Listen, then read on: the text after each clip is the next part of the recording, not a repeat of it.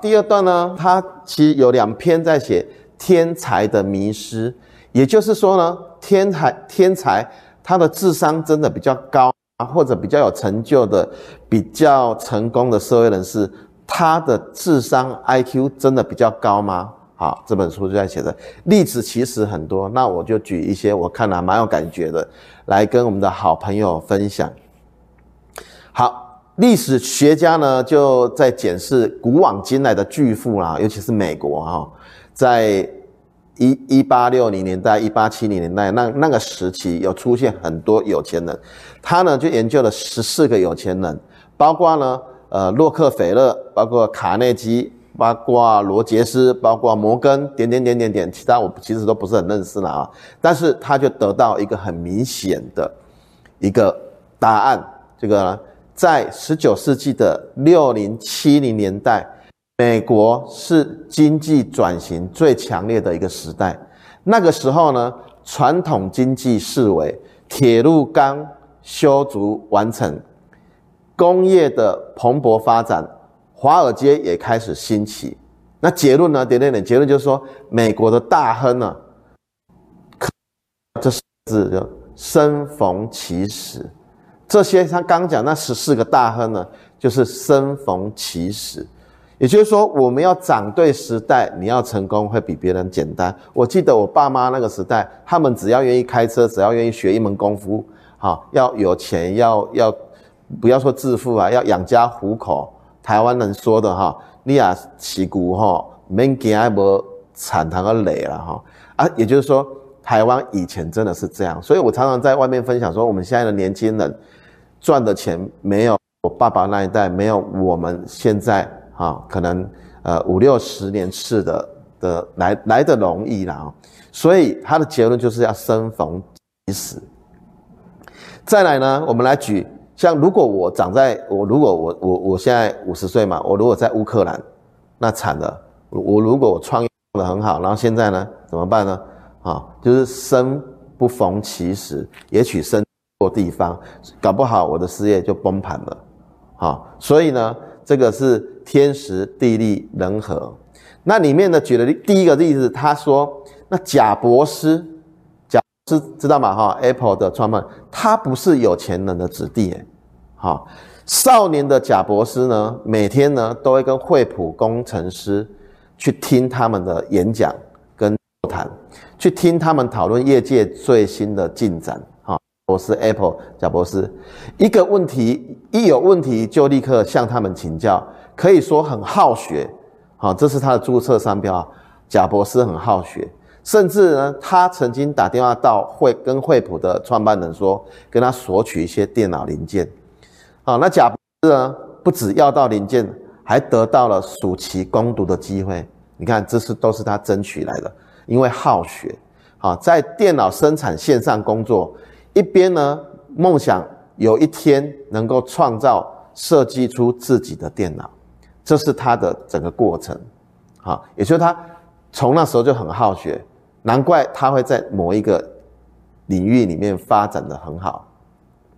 那我们再举一个例子，我昨天晚上啊在追一一出剧啦，叫做《诶重回太空》啊，在讲马那个特斯拉的马斯克啊，马斯克这个伊伊伊隆马斯克啊，真的他真的蛮蛮厉害的哈。他他有一个特色是这样哈，他的阅读量是一般人的六十倍，六十倍怎么算呢？每很多人呢爱读书的，一个月顶多一本两本啊，他呢。从十几岁开始，他弟弟讲了，他从十几岁开始每天读两本不同学科的书籍。好，一般人每个月就读个一两本了不起，他每天读两本诶，好，所以他的阅读量是一般人的六十倍。一开始呢，伊隆马斯克呢，他呢喜欢阅读呃超越科学的小说啦、哲学啊、宗教啊、城市设计啊，或者科学家、工程师或者。企业家的传记，好，相信他也读很多了哈，所以他读了这些东西，他一定有很多很多很多的想法。随着年纪的增长，他的阅读跟职业的兴趣又拓展到物理、工程，好，产品的设计、商业、技术和能源。这些对知识的渴望，使得他后面接触的东西，他就他其实很跨领域。你看他坐电动车，他也了解电池啊，他了解车子。然后昨天我看的那个电影是，他有个梦想，帮那个 NASA 呢，再让太空人回回到太空去。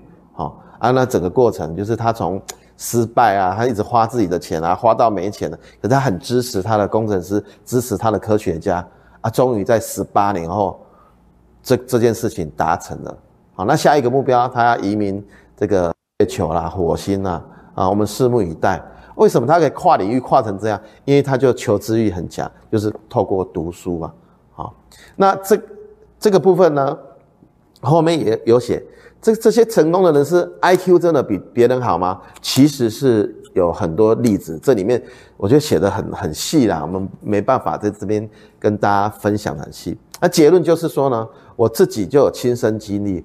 我在国中毕业的时候，我就当时呢有进中正预校，哦，那我也去报考，我也去考了。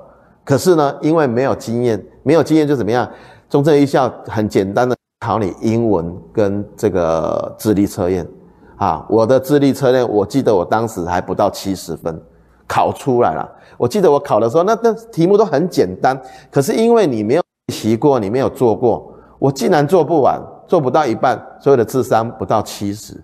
如果照当时的这个智商检测出来的结果，那我可能是一个笨蛋，啊，所以中正预校就没有录取嘛，啊，所以最近呢，我一个侄子要考中正预校，我就跟他说我的经验，你一定要把那种智力测验的题目拿出来练习，出来算。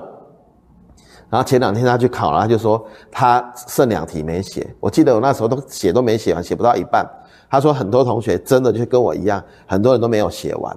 啊，其实那个东西不难，啊，但是你有透过练习，那个智商其实我觉得哈不哈嘛啊，智商这种东西啊很难讲啊。所以里面就有做到一个结论，就是智商不是越高就越好，只要到一定的门槛就可以了。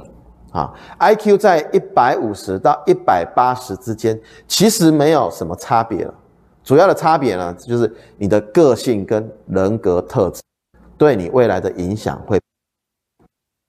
来，嗯，中国有句话说“本性难移啊，江山易改，本性难移啊”。那个性跟人格，我来讲，我都是透过读书啊，慢慢内化，慢慢的改变自己的想法。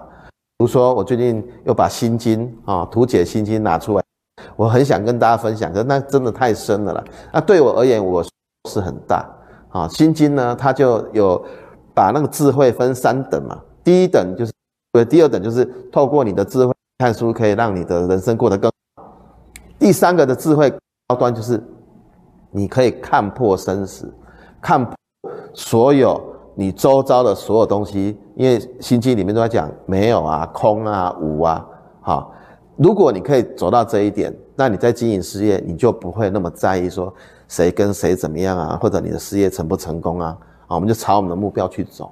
这个有机会跟大家分享。我这我佛学的书我没看很多了，但是呃，对《心经》这样呃之前这样看下来，我觉得还蛮不错的。对一个人，你会更豁达。对很多事情会更豁达。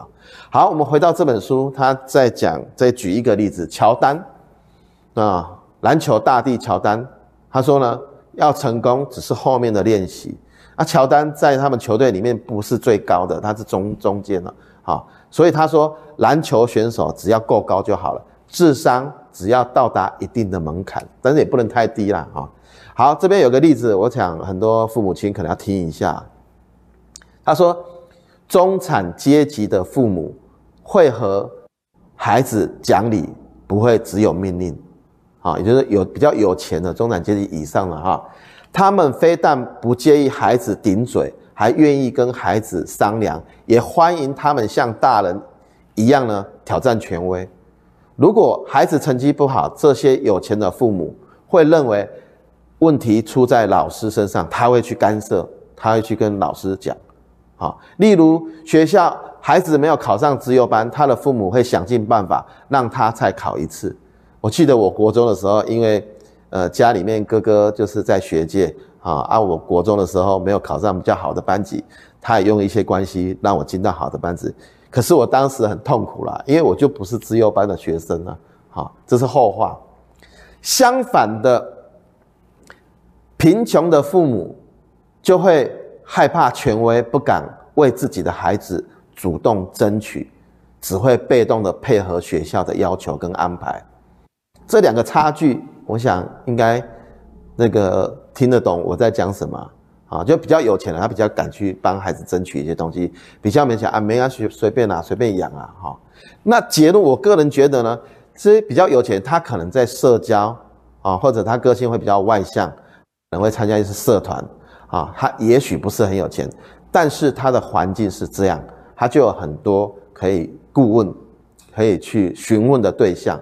啊那这个呢，里面有句我我个人觉得这是很不得已的，虽然台湾没有这个东西哈，但是里面有一句我觉得也蛮残酷的，就有提到说阶级的优势，也就是说，当你有一点点阶级的时候，你的优势就出来了。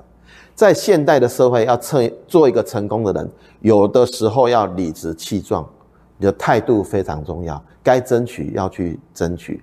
当你的阶级啊，你可能比别人有一点钱，你讲原因当然就会比较大声啊，这无可厚非嘛，哈啊。那那天我在跟我弟弟聊天，他就在开玩笑说，哈，现在新竹啊，在新竹生活，你年收入没有超过三百万，这个出去哈讲话都比较小声啊，这个反正在新竹你就觉得这另一个天龙国啊，在新竹人家满街都是特斯拉啊，所以如果你要在新竹生活，真的要把自己再提升起来。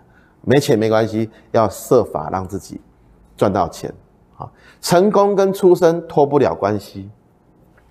也就是说，你出生在比较成功的、比较有钱的家庭，你的成功也许会比别人容易。啊，成功也是地方和环境的产物。里面例子提到说，有些不很弱势的，但是他的成功就跟他环境有关系。所以孟母三迁也是这个道理啦。哈，那。